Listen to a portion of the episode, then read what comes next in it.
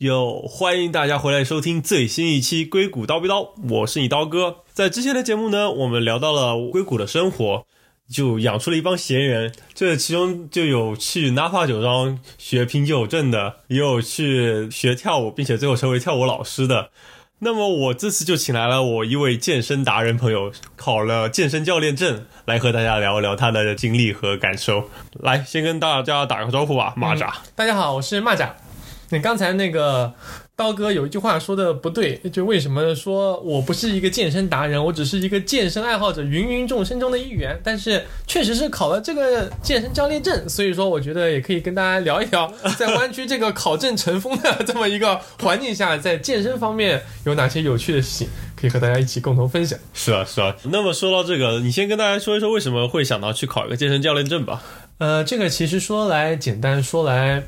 动机非常单纯，就是首先我可以先说句为什么我会选择在美国这个地方选择健身，嗯，就是其实一个是因为真的很方便，因为你楼下就是健身房，实在让人无法不去健身，玩也要去玩一会儿，对不对？这是我觉得在美国的一大和国内很大的不同，就是健身氛围真的非常的好，所有的人都去健身，然后你包括身边的同事，然后很多朋友都去健身，所以说我觉得。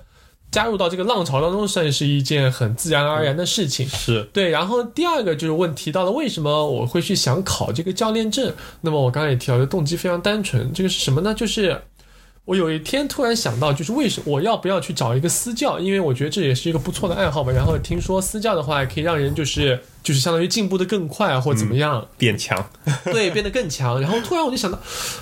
为什么我不能呃肥水不流外人田？为什么我不能把这个钱投资在自己身上？我就要当一个私教，我倒要看看这里面是什么门道。对对，所以说我就就是在这个念头之下，就有一天突然就想到，哎，我准备在明年。的时候考一个证，然后说就当做是自己的一个生日礼物，给自己留了半年的这么一个时间，对，就是一个么这么一个很单纯的这么一个动机，嗯，对，差不多就是这个样子。所以说，就像我之前说的，其实其实我也只是一个非常非常普通的一个健身爱好者，其实我就是比很多人都练的要菜很多，而且我也非常承认这一点。但我这个就是有这个考证的经历，我觉得也是蛮有意思的一件事情。对啊对。啊而且的确，在这边健健身的比例和氛围真的比国内好很多。对对对，是这样。我刚来美国的时候，我在国内就真的不考虑健身啊，健身是什么？然后 来了美国之后，真的至少从学校健身房的水平都给人感觉差距太大了。之前对对对，我在国内学校也算是数一数二的大学运动 大数一数二大学中数一数二的运动达人。没有没有没有没有，主要是那个。就我是想说，对比是大学的健身房真的太差了，我觉得根本没有兴趣说去练，而且它那个位置非常偏，就在操场的角落。然后在我们在读研究生的时候，在美国的学校，它的健身房就又新又大。对，没错，是这样的。我感觉之后从就是从装备这一点就已经能看出这中美健身环境的不一样了。对对对，是这样的。而且国内在健身就健身这件事来说的话，在国内不说健身吧，就是有普通运动习惯的，哪怕是打球、打个篮球、打个羽毛球、跑跑步的，就已经算是少之又少 了。真的有这种健身这种兴趣的，我觉得。至少前面几年还没有兴起，最近几年可能随着大家生活水平的提高，包括一些自媒体慢慢的宣传，可能大家会更加重视健身这一块。但确实不得不承认，跟国外，尤其是像北美这边的健身氛围还是有很大的差距。是啊，是啊，身边比例来说，我在国内感觉十个人里面可能有一两个已经算不错了。对，我觉得根据我身边的经验，差不多国内就这么一个比例。对啊，的确就是这样。而且国内请个私教感觉也不便宜，这边应该也不便宜吧？对，这边其实讲道理就是跟国业国内的商业健身房其实是一样的。为什么这么说？就是有贵的地方它就非常贵，便宜的地方非常便宜。因为你私教的话，它是相当于有一部分收入肯定是要给健身房的，它不能是。自己接这种工作室，在这边贵呢，我了解的那种，有一节课一个小时大概一百多刀，哇，一百多刀，对，就真的很贵的那种 课，但是也有便宜的。一般来说，我个人觉得在可能七八十、六十左右，就是大概在一百以下这么一个档位，一个小时，就是对比起来，其实和国内对标的话，绝对的价值其实差不了。太多，就在汇率换算完之后，对。但这么算来的话，其实有一点差别就非常的大了，什么呢？就是健身房本身它的价格，我觉得是比国内要便宜不少的。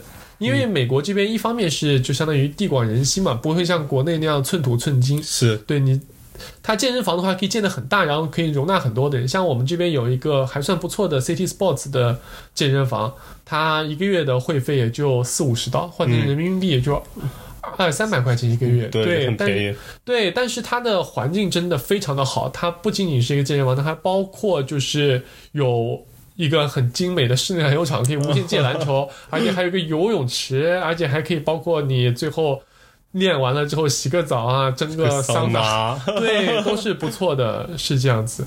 对，而且你即使价格一样，消费水平来讲，那可能相对来讲对对对，消费水平来讲，其实真的没有那么贵，因为你有五十几刀的话，其实讲道理在湾区这个收入水平就是是没有多少钱。对对对，就是你大概差不多两三顿饭的钱，嗯嗯，对啊，对，是这样子。对啊，对啊，是这样。而且感觉这边的付费模式和国内也不太一样，这边就是一个月一个月续，国内就是超前预售你什么三个月、一年的费用。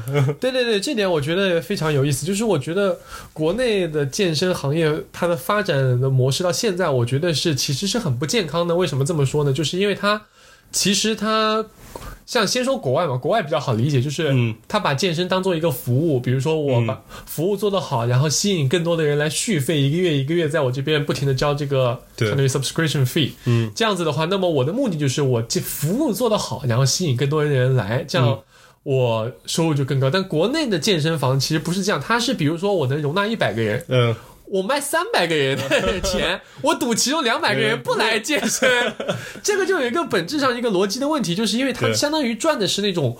不来健身的人的钱，而不来健身的人，他在一个地区、一个固定的地区，这个人是有限的。对当他们傻子被骗完一遍之后，就不会再被骗了。那最后的结局就是卷款跑路，就是这样子的。但是是你在国外的话，是不可能有这样的机会让你这么做的。对啊，就听起来美国这边模式更良性嘛，就像你去赚对对对，真正健身人的钱。是的，赚真正健身人的钱，而这点就是我又想提到，就为什么美国它能够做到这一点，就嗯，一是因为国内的这个相当于健身行业这几年发展的 不是一个人能改变的，是整个行业的事情。对吧？第另一个方面还是整个两个国家不得不说是国民基础，就是美国这边它确实做到了几乎能够全民不说健身吧，全民运动，在全民运动的氛围下，健身的比例是相当大，对就潜在客户能来你健身房的客户是相当多，但在国内其实确实还是没有到这个地步。就一方面是可能大家的健身意识或者说是。嗯，嗯就这方面思想没有到，另一方面确实是生活水平也没有跟上，对吧？比如说你国内，我听说很多，包括不说，听说我很多朋友亲自九九六，我早上我一天工作十二个小时，我回到家我还去健身一个小时，你这个健身好处再大，我也不想干、啊，对不对？是这样的。对，主要也是这个没有时间，就真的对，真的是没有时间。对，有这个时间，我为什么不放松一下，取悦一下自己？为什么还要拷问自己的身体？是这样的，是这样的，没错。对啊，对，而且国内的话，其实包括健身，嗯，有一点就是国内，我想就是我个人觉得比较有意思的点，就是国内一提到健身，其实第一反应就是减肥。哦，对，其实美国这边也有，美国这边提到健身，其实很多人也减肥，但它有一个点是什么呢？就是美国这边的人普遍非常胖，他减他减肥减到正常人的水平，跟我们国内很多就是那种女生想要。就是减到一百斤以下，其实她付出的代价是不一样的。对的就是其实国内那种就是要减到，我觉得已经很瘦的标准，其实是付出的代价非常大。所以我觉得下意识的对健身有一定的这种抵触也是很正常的。对对对，对对对，因为你在美国这边，其实很多人健身，他是真的有这种健康方面的需求，他就更去会去做。但你在国内，如果只是单纯的觉得在意身边的人眼光的话，除非你真的是很 care 这件事情，不然你、其实我觉得没有那么大的就是动力去做这件事情。对啊，而且你刚才也提到，这两个人的其实基础体重是不一样的。对，是这样。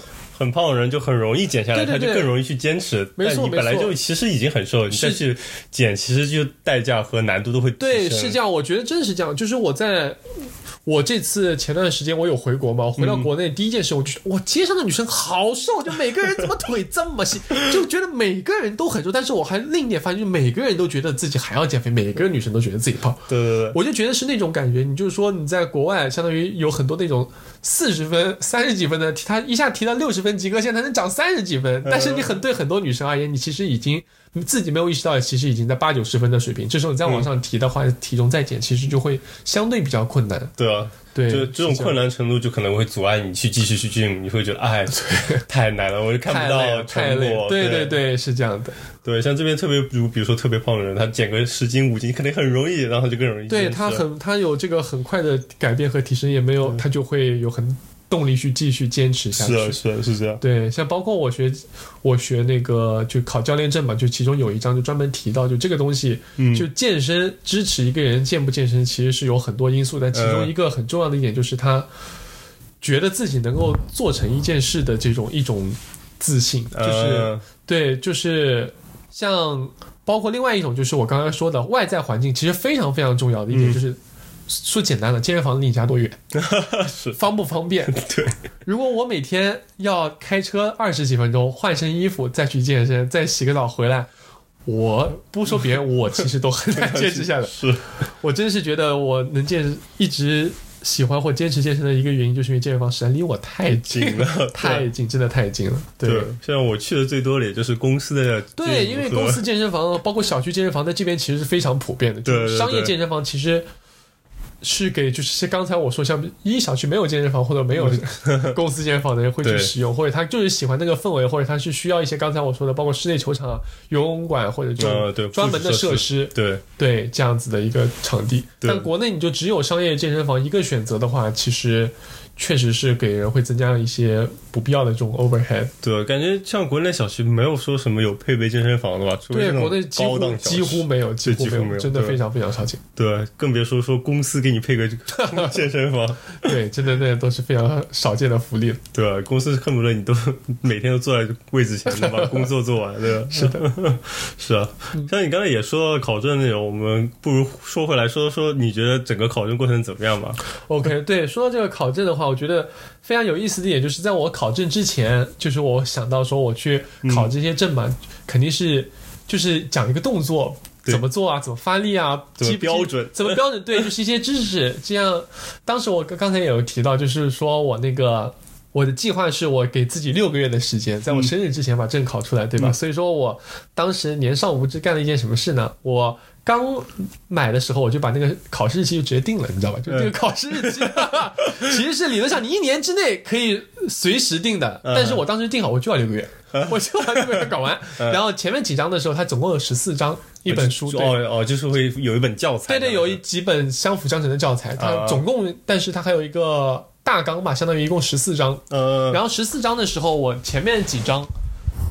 这点我一定要提一下，就前面三章啊，嗯嗯，就跟动作完全没有提，完全没有提到一点我想要的东西。我跟你说大概有什么，第一个就是讲客户关系，我，就是说你健身教练是一个什么样的这么一个定位，就是你要成为我们的健身教练，首先你要干嘛？首先你你想当教练，做人得做好，首 先得有这种诚实啊、善良的品质，一共有六条。我的天，对对，对还要宣誓，就是 你知道吗？就是你要宣誓，就在网上做个好人，对，在网上你要打那个勾的。你说我我 confirm 这个事情，我不然我不我这个我们这个组织不会承认你。什么？我善良我勇敢，差不多这个意思，就是我不会对我不会去做违背这个这样的一个事情，然后不然的话我自愿取消我的这个 这个会会员资格。对对对，是这样的。然后他就有讲到说，健身教练其实在美国是一个什么样的地位，就是他不是单纯的像大家想的那种帮助人肌肉长得更大或者是怎么样的，就是不在健身教练他在美国是。奋斗在抗超重的抗抗全民超重战争第一线的战士，就他书上是明确写出来，你就是反超重的，就是帮大家减肥的这个第一线的战，全民健康的第一线的战士。哦，对，就是后来我就当当时一到这个美国的这个全民超重，确实是已经成为那个 成为社会问题了，是。这样的，就是他。Personal trainer 这个东西，它很早以前就最早在美国出现的时候，还是就像是那种体能训练师或健身为主，它就是以那种就是运动表现或者是运动员 athletic 对对专门找的那种相当于一对一的那种训练师。嗯但是这几年的话，它更偏向于一种大众健康的这么一种职业了。呃对，是这样子。简直是为什么社会做贡献的人。对，为什么做医生？我当时学的时候，我就觉得，我看了包括那前面几个我呃那个宣誓的信条，看这点，我觉得我真是在做一个很伟大的工作，我就踏入了一个很伟大的行业，我感觉很自豪。对你甚至从换一个角度讲，就是帮助了更多的医生，因为你让更多超重人避免了很多可能因为超重带来的问题。对，然后刚才我说到，就是前面三章都没有提到这个嘛，就是一些讲的这种，就是这种怎么说呢？就是让我形容就是这种文比较偏文科的东西吧，有的没的。对当时，然后我还那个总共十四章嘛，我当时给自己的计划就是。差不多一一周能学一章，我想说十四周我就弄完了，最后几周再复习复习，对吧？然后前面几周稍微再，毕竟前面这三章一一周看到一章真的问题不大对对，问题不大。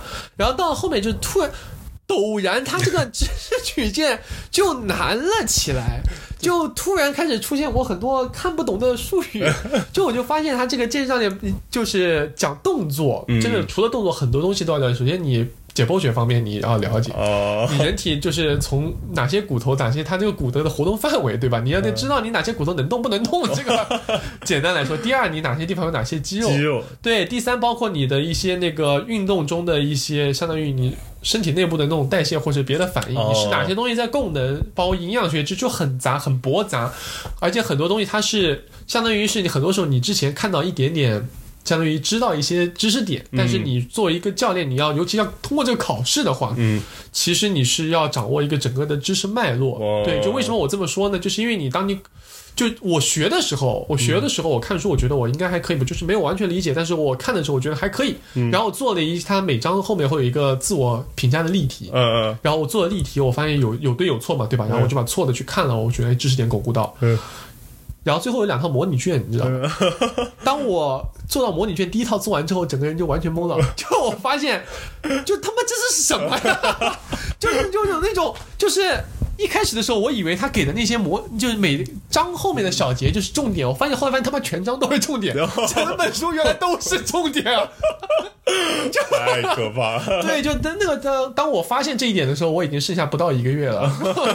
最后的那个四个礼拜，我真的就是他太难忘了。他真的很难忘，因为 我总共一生两一生只有我应该说只有一次经历过这个，就是我在嗯备战 Google 面试前的刷题。我高考的时候都是当年已经很早放弃，选择了报错，所以都没有经历这个痛苦的阶段。就是，但最后确实不得不说那段时间是一个很难忘的回忆。然后还有一个很有意思的就是我去考试的时候，嗯然后我去我是去我们相当于一个学校的考点，美国嗯他们一个大学的考点，col 一个 college 的考点。嗯然后我去了之后，当时我们整个教室里有很多人，嗯，就是有很多很多人都在那个电脑面前答题嘛。当时我第一反应我说，哎，难道这些人都是健身教练？就看起来很有那种看起来很 hip hop 的黑人小哥，还有那种看起来的那种哥特风的太妹，怎么都想当教练的吗？后来我去了之后，然后。我出来之后，我问他们说：“这些人都要当教练没有？”他说：“没有，这些人就在期末考试，只 是只是你这个考点恰好设在我们这里。”然后我说：“啊，是的。”然后他说：“那你那个考过了吗？”对我说：“我考教健身教练证。”我说：“我考过。”他说：“哦，那还不简单呢，因为这个教练证，他们说，据他那个就是考场监考的人过来，这个通过率其实不是很高。当时我还觉得，哎，还不错，还不错，哎，这个对这个多年来培养出这个学习能力可能还可以，对？这个而且这个有一点很恐怖的，它就跟那个 GRE 和 GRE 考试一样的，考完当时你摁确认当场出分，直接出分，直接出分，真的非常恐怖。嗯对，然后我一开始有个小插曲，就刚点完之后，嗯然后我就不敢看屏幕嘛，然后我一看第一行是 congratulation，我说我说难道过了？一看。就恭喜你答完了，对，说你赞了一下，确定我才会帮你算分。我当时我说这玩我呢，完了 心跳，对，真的是，哎，是这样的，对。然后整体来说，我觉得是一个很有意思的这么一个题啊，确实会考了很多东西。就我刚刚说的，前面四章嗯是讲那个。就是客户关系，中间大概有七八章是讲核心的这些训练啊，呃就是我觉得是干货最干的。后面还有一些也是我之前没有想到，包括有责任分配，就是你作为一个那个教练，你第一个要让学员签的是什么？是那个 Weaver。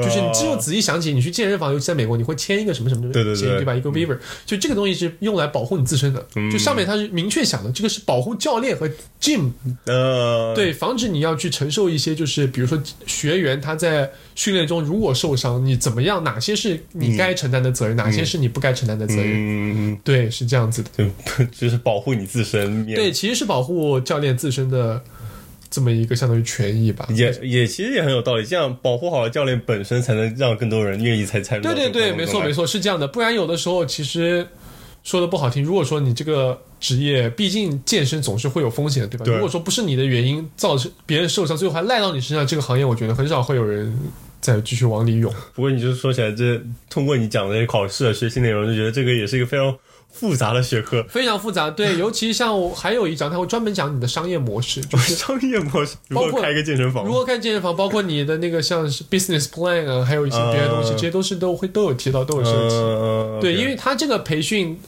像我在的那个我报名的那个组织 AC，对 ACE，它的目的不仅仅是把你当教练，是相当于帮你 build 一个 career path，、嗯让你能够以此为作为一个职业去帮助更多的人。嗯这样，所以它这些都有设计，我觉得还是蛮长知识的吧。毕竟这些东西，我仔细想，如果我真的去单纯的跟一个私教去学习，我可能会学到一些就是更干的一些健身方面的知识，但对对整个行业的理解，对整个这这个健身理论对对理论大方面，我觉得其实也是不如的。对，我就记得你之前也分享了，就关于健身，比如说吃什么蛋白粉或者是肌酸之类的东西对健身的影响。对对对如果你不去知道原理，你可能只是盲从大家，大家吃什么，然后你就跟着吃什么。对对对，是这样的。就是我其实除了这个教材方面，我其实平时因为个人兴趣爱好嘛，我也会经常去看一些 YouTube 一些那种大神他们，或者说是国内啊、知乎一些网上的，就是人家那些健身很厉害的人，他们分享的一些小技巧是什么？当我学完这个之后，我发现有一点很大的不同，就是我发现。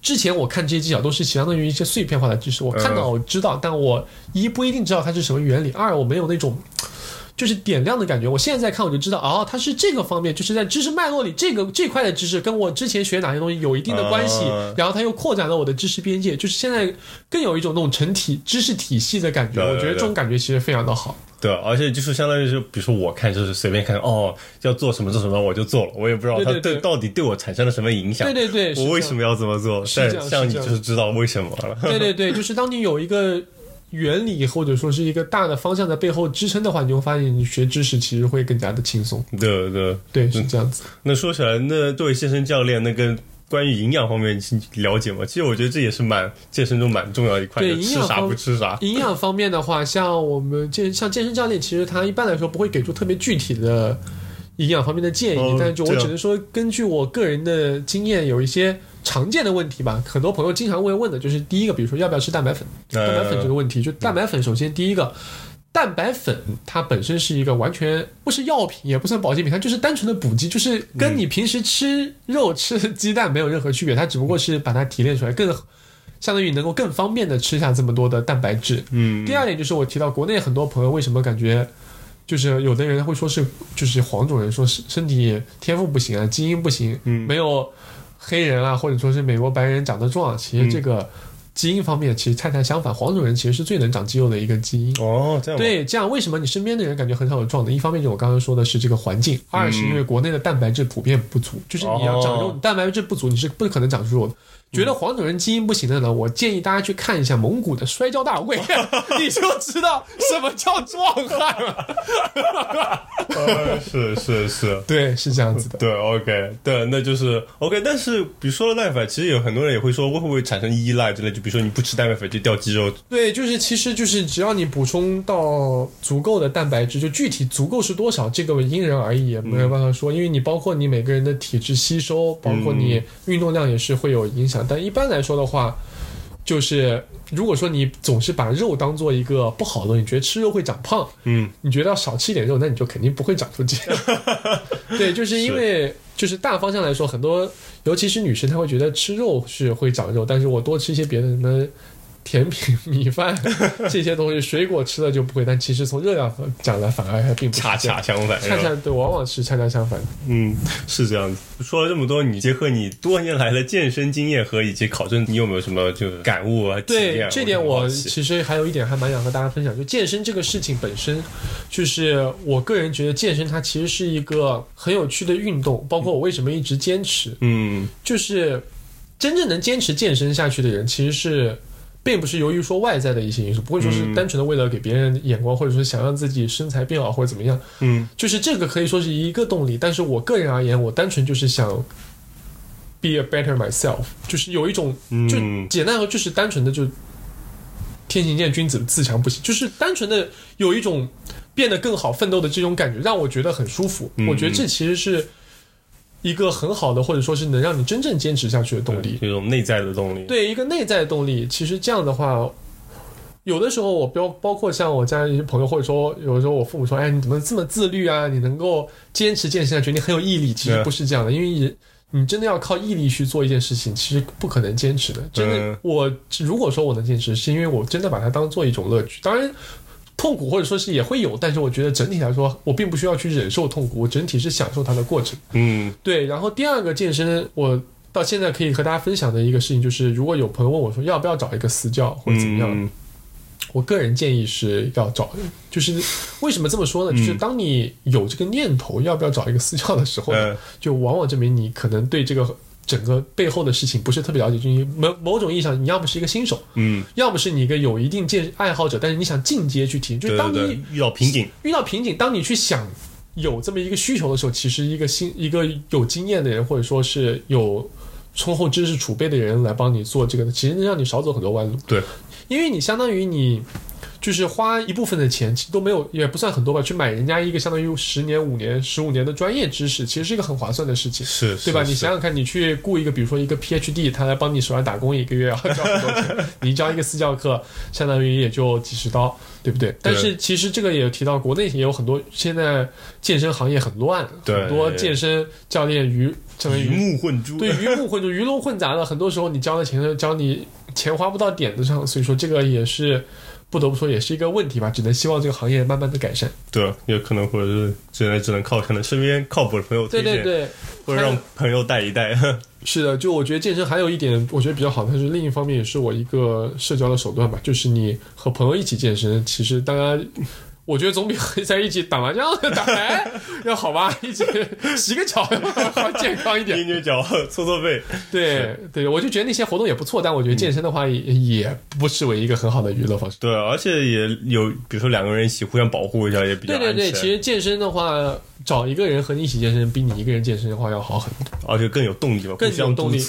对对对，是这样。然后最后一点，如果和大家分享的话，就健身这个健身这件事情呢，就是新手，尤其是小白，他一开始容易犯一个错误，就是他是什么错误呢？发现自己就比如说健身之后，就是没有特别大的进步，或者说没有看到自己想要的那种进步，他就会去怀疑是不是自己方法有问题，嗯或者说是不是自己的训练模式啊，或者哪个动作不好，或者是吃的东西不足啊，然后他就去看一些网上的一些，比如说奥赛冠军他们的训练计划。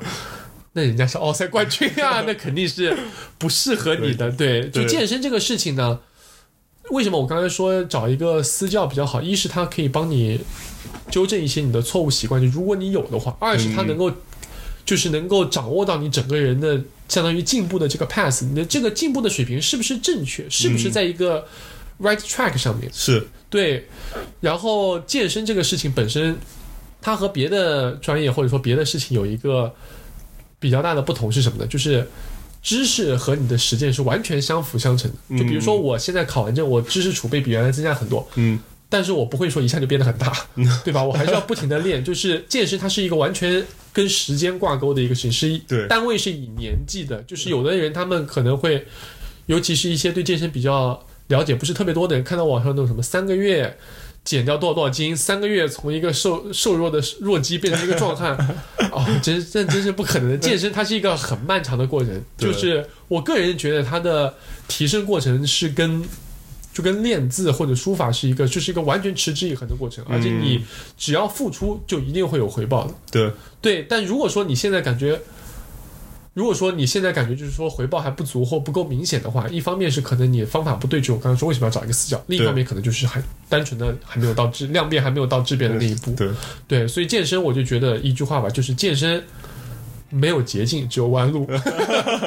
对，大概就是这么一个过程。对，所以说去找个健身教练也是就让你少走弯路的办法，但是这不能让你冲到终点或者飞到终点，对对对，他不能帮你，对，最后一步一步还是要靠你自己走，对是这样子的。对见证还是一个对自己和自己相当于不服输的这么一个过程吧。对对对，哎，说的太好了。